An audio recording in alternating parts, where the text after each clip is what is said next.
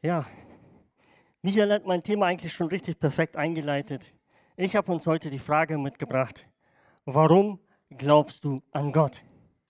Wie bist du zum Glauben an Gott gekommen? Und jetzt hattest du eigentlich im Lobpreis ein bisschen Zeit, dir Gedanken über diese Frage zu machen. Und vielleicht bist du das so ein bisschen durchgegangen, deine Geschichte, und hast selber für dich reflektiert, hey, warum glaube ich an Gott und wie bin ich zu diesem Glauben gekommen? Der eine mag jetzt vielleicht sagen, ja, ich bin von klein auf in einer christlichen Familie aufgewachsen. Ich habe den Glauben und das Wort Gottes eigentlich schon immer mit der äh, Muttermilch mitbekommen. Ja, ich habe immer davon gehört, ich war immer in der Kirche. Und dann gab es vielleicht so einen Tag, einen Satz, eine Predigt, die mich angesprochen hat. Und dadurch bin ich zum Glauben gekommen. Der andere mag vielleicht sagen, ja, ich habe etwas ganz Besonderes erlebt, das mich echt herausgefordert hat.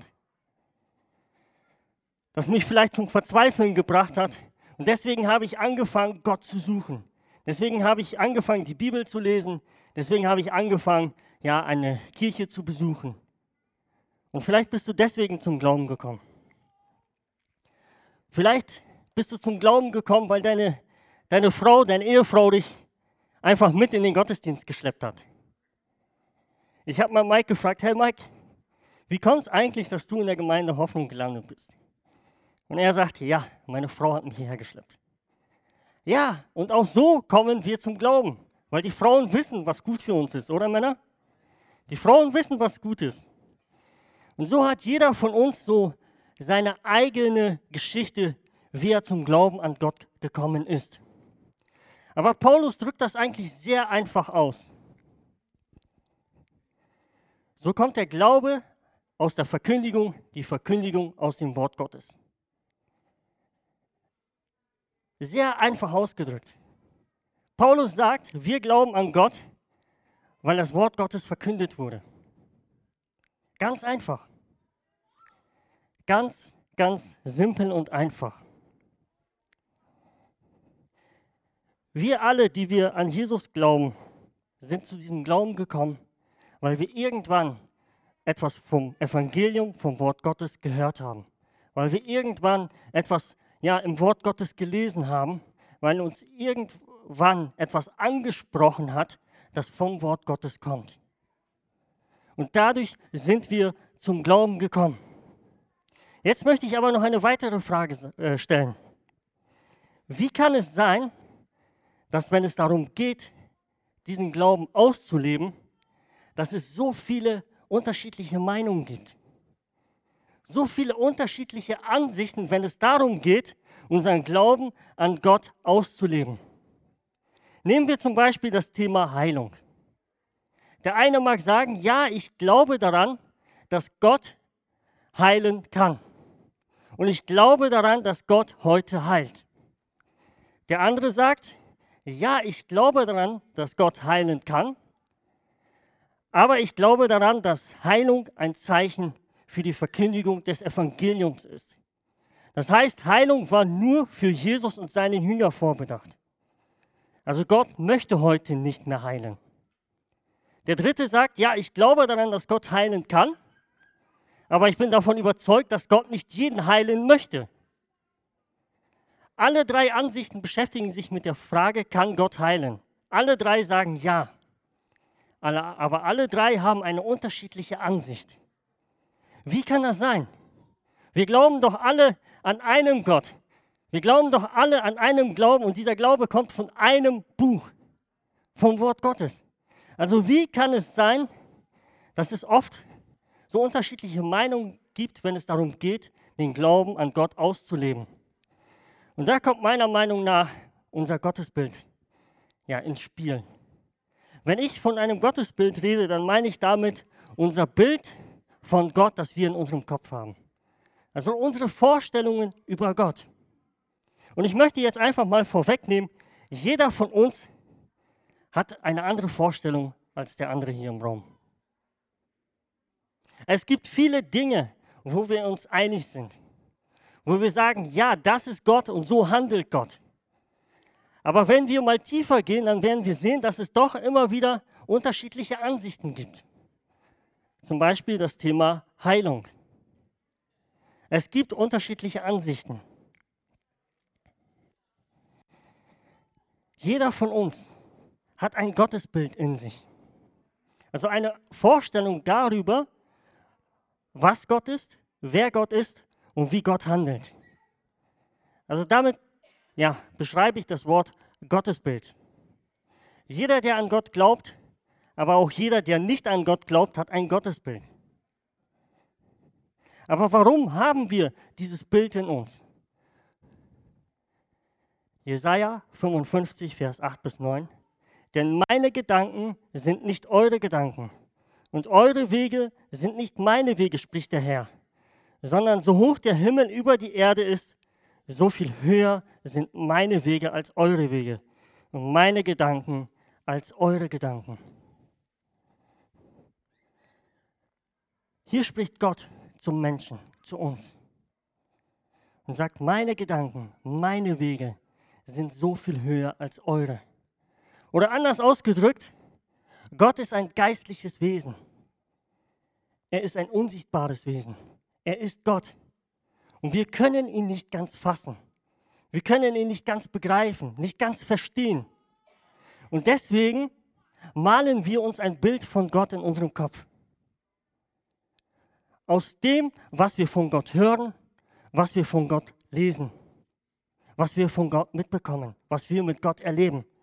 Aus diesen Eindrücken malen wir uns ein Bild in unserem Kopf und sagen, ja, das ist Gott. Und das machen wir, weil wir ja, Gott nicht ganz fassen können, weil er ein geistliches Wesen, ein göttliches Wesen ist. Deswegen brauchen wir so ein Bild in unserem Kopf von Gott. Weil wie will ich Gott vermitteln, wenn ich mir keine Vorstellung über Gott mache? Genau das macht Jesus in den Evangelien. Wenn wir die Evangelien durchlesen, dann sehen wir, dass Jesus immer wieder verschiedene Bilder verwendet, um Gott zu beschreiben. An einer, an einer Stelle sagt Jesus, Gott ist wie ein Vater. Um einfach den Menschen zu zeigen, hey, das ist Gott. An einer anderen Bibelstelle sagt Jesus, Gott ist wie ein König. Um einfach zu beschreiben, wie Gott ist, wer Gott ist. An einer anderen Stelle sagt Jesus, Gott ist wie ein Richter. Gott ist wie ein, ja, wie ein äh, Weinbauer. Jesus verwendet verschiedene Bilder, um einfach zu beschreiben, wer Gott ist, was Gott ist. Weil wir als Menschen ja einfach Gott nicht fassen können. Aber der Wunsch von Jesus ist es, Gott uns näher bringen. Er will, dass wir Jesus kennenlernen und deswegen verwendet er diese verschiedenen Bilder, damit wir Gott besser ja, verstehen können. Also deswegen haben wir ein Gottesbild in uns. Deswegen brauchen wir dieses Gottesbild in uns, um einfach über Gott zu reden zu können. Aber wieso gibt es jetzt so viele unterschiedliche Ansichten, wenn es darum geht, den Glauben auszuleben? Unser Gottesbild wird natürlich von verschiedenen Faktoren geprägt. Ich habe jetzt hier mal so drei Kategorien aufgeschrieben, aber dazu gehören noch ganz andere Dinge dazu. Unser Gottesbild, also unsere Vorstellung über Gott, wird von unserer Kultur und Tradition geprägt. Ich war mal vor ein paar Jahren in einer Gemeinde, wo der Hauptleiter, also der Pastor der Gemeinde, ein Jude war. Und das heißt, sein Gottesbild, seine Vorstellungen über Gott wurden sehr stark beeinflusst von den fünf Büchern Mose. Also das hast du sofort gemerkt, wenn du mit ihm über den Glauben geredet hast.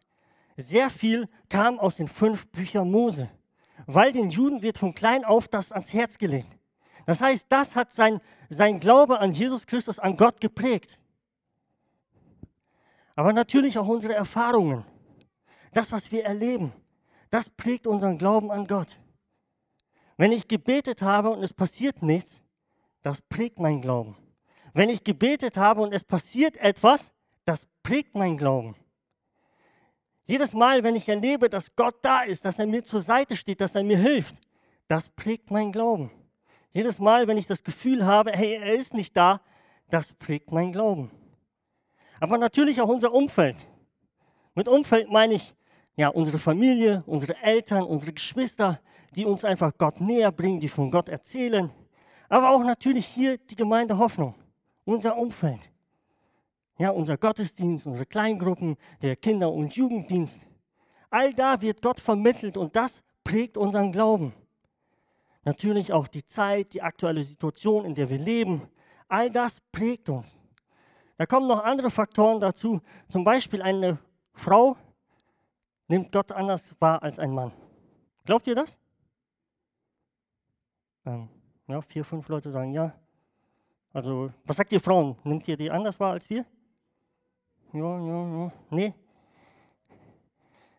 Also ich habe festgestellt, dass wenn es gerade um solche Verse geht, wo es darum geht, dass Gott ja sein Volk, also seine Kinder umsorgt, sie behütet, sie schützt, dass Frauen diese Verse ganz anders wahrnehmen als wir Männer. Zumindest meine Frau. Viel, viel mehr Wert darauf legen, dass halt Gott als Vater seine Kinder bewahrt und beschützt. Einen ganz anderen Fokus als wir. Und auch das prägt unseren Glauben. Also das prägt uns, wie wir unseren Glauben ausleben. Und all das beeinflusst unser Gottesbild. Also unsere Vorstellungen über Gott. Und diese Vorstellungen, die wir in unserem Kopf haben über Gott, die definieren, wie wir unseren Glauben ausleben. Deswegen gibt es so viele verschiedene Ansichten, wenn es in bestimmten Bereichen, ja, ja, wenn es darum geht, die auszuleben. Jetzt stellt sich natürlich an dieser Stelle die Frage, sollte ich mein Gottesbild hinterfragen? Sollte ich mein Gottesbild, also meine Vorstellung über Gott, hin und wieder hinterfragen? Mir die Frage stellen, hey, das, wovon ich überzeugt bin, das, woran ich glaube, dieses Bild, das ich von Gott in mir habe, ist es das, Bild, was ich in der Bibel finde, oder ist es das, was ich mir vielleicht manchmal zurechtlege?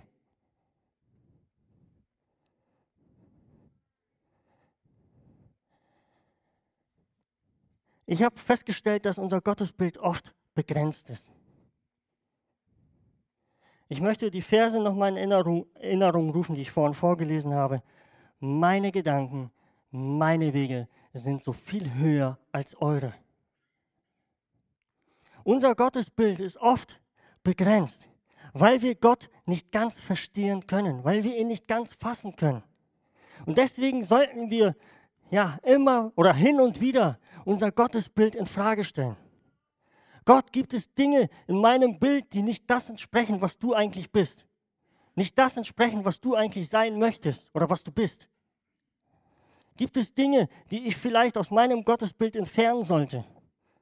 weil sie nicht zu dir passen. Und anders wiederum gibt es Dinge, die nicht in meinem Gottesbild vorhanden sind, die aber ganz klar du bist.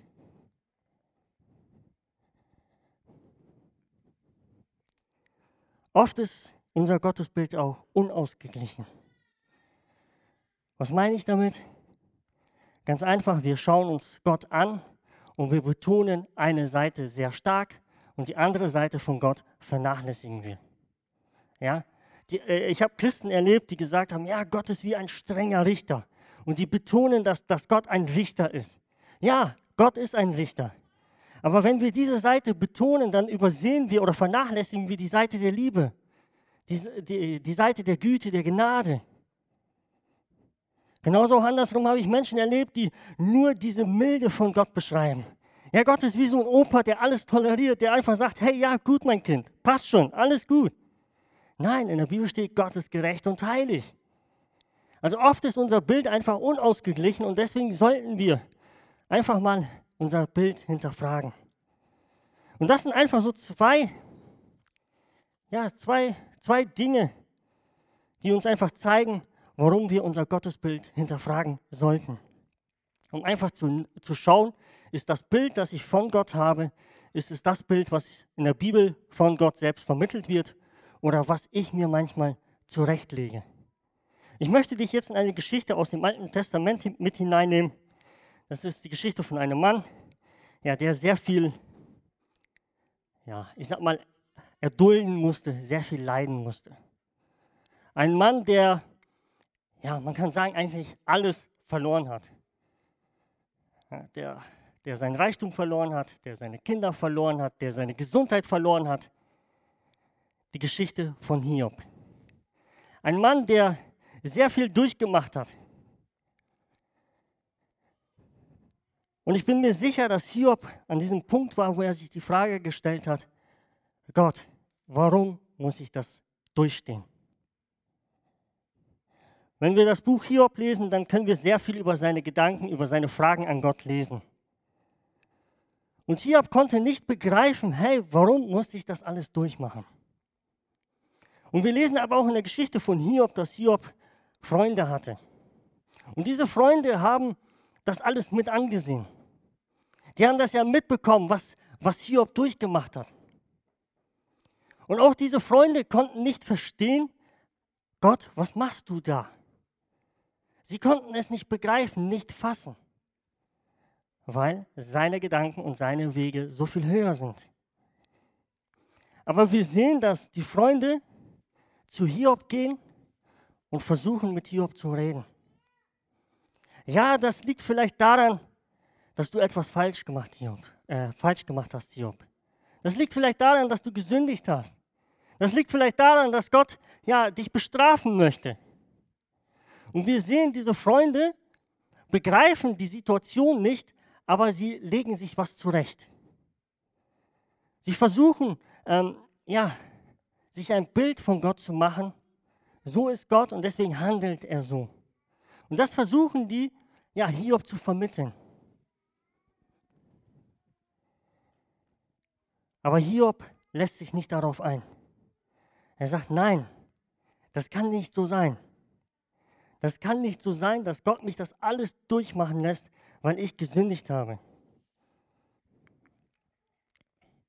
Die Freunde haben es nicht begriffen, haben nicht verstanden, was da eigentlich los ist, haben sich was zusammengedichtet und haben gesagt, ja, das ist unser Gottesbild, aber Hiob hält an Gott fest.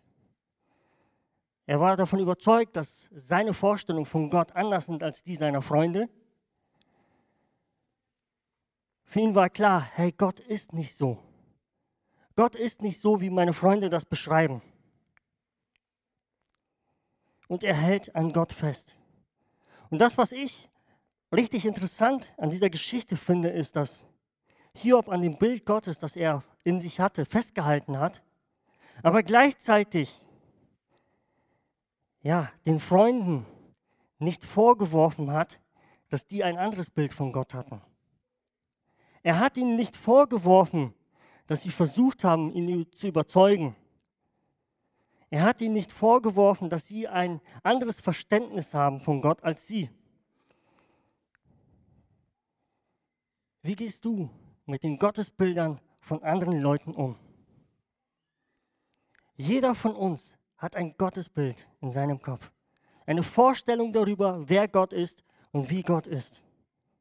Wie gehst du mit den Vorstellungen anderer Leute um? Ja, Michael, das ist ganz klar falsch. Ja, das kannst du so nicht sagen. Das geht nicht. Du hast keine Ahnung. Ja, Michael, ne, lies mal die Bibel.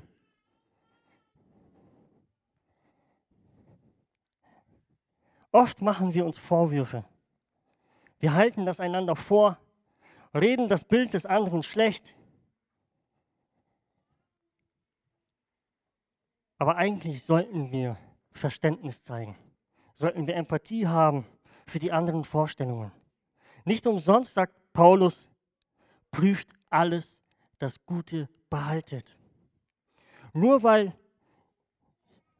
Michi, ich habe dich jetzt einfach mal als Beispiel genommen, aber nur weil Michael in einem Bereich eine andere Überzeugung hat als ich, heißt das nicht, dass meine Überzeugung richtig ist und es heißt auch nicht, dass seine Überzeugung falsch ist, richtig?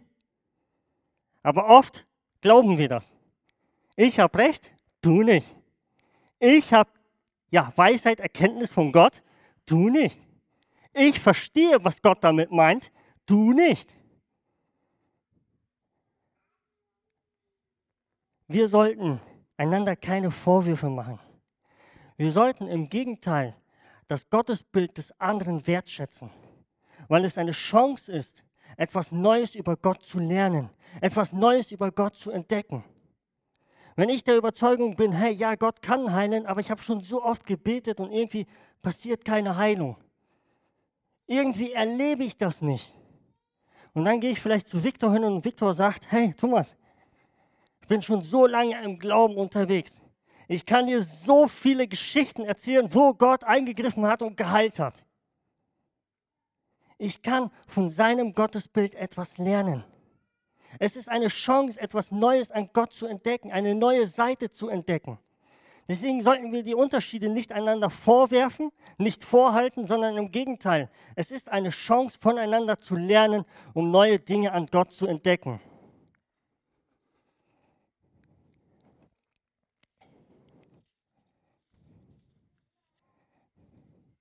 Ich komme nochmal zurück zu Hiob.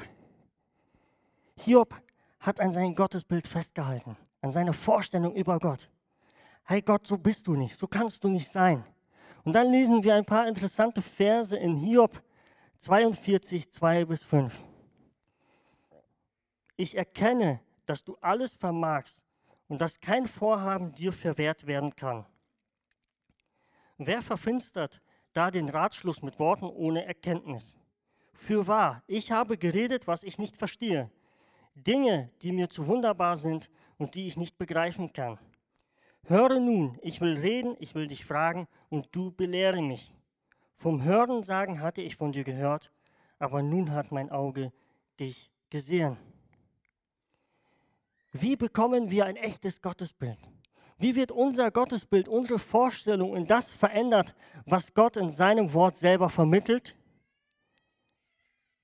Dass wir Gottes Erkenntnis bekommen. Hiob sagt hier, ich erkenne jetzt. Ich habe es jetzt verstanden. Ich habe es jetzt begriffen. Hiob hat an Gott festgehalten und Gott hat sich ihm offenbart. Und er hat eine Gotteserkenntnis bekommen und hat verstanden, hey Gott, so bist du. Deswegen ist das alles passiert. Ja, jetzt macht das Sinn.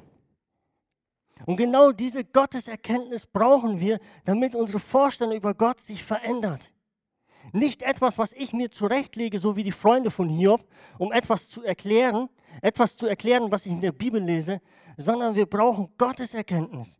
Wir brauchen Erkenntnis, ein Gedanken von Gott, dass wir verstehen, hey, ja, Gott, das bist du. So meinst du das. Ich habe es begriffen, ich habe es verstanden. Wir brauchen diese Gotteserkenntnis. Und wie bekommen wir diese Gotteserkenntnis? Und da habe ich uns ein Vers aus Kolosser mitgebracht, den finde ich richtig stark. Dieser ist das Ebenbild des unsichtbaren Gottes, der Erstgeborene, der über alle Schöpfung ist. Hier ist die Rede von Jesus. Jesus ist das Ebenbild Gottes. Das Ebenbild. Nicht ein Ebenbild, nicht ein Bild von Gott, sondern das Bild von Gott. Er ist das Bild.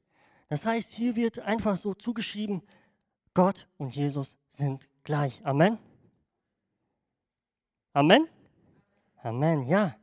Gott und Jesus sind gleich. Und das lesen wir auch in Johannes, wo Jesus selber sagt, oder Philippus spricht zu ihm, Herr, zeige uns den Vater, so genügt es uns. Jesus spricht zu ihm, so lange Zeit bin ich bei euch und du hast mich noch nicht erkannt.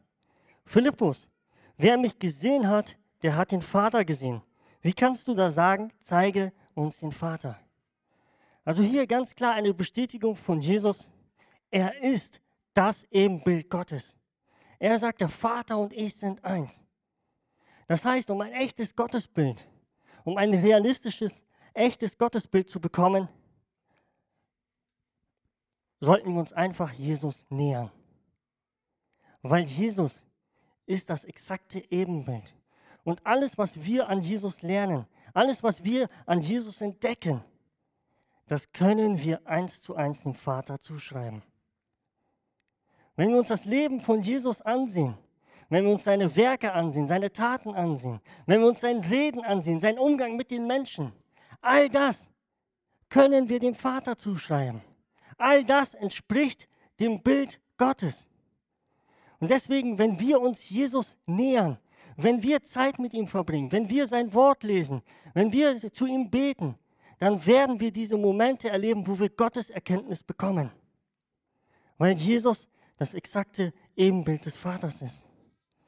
Und ich glaube, das ist das, was uns heute einfach, ja, was uns Gott einfach sagen möchte.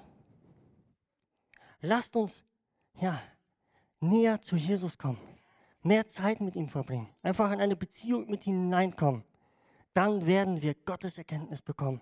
Und das wird unser Bild von Jesus, äh, von Gott verändern.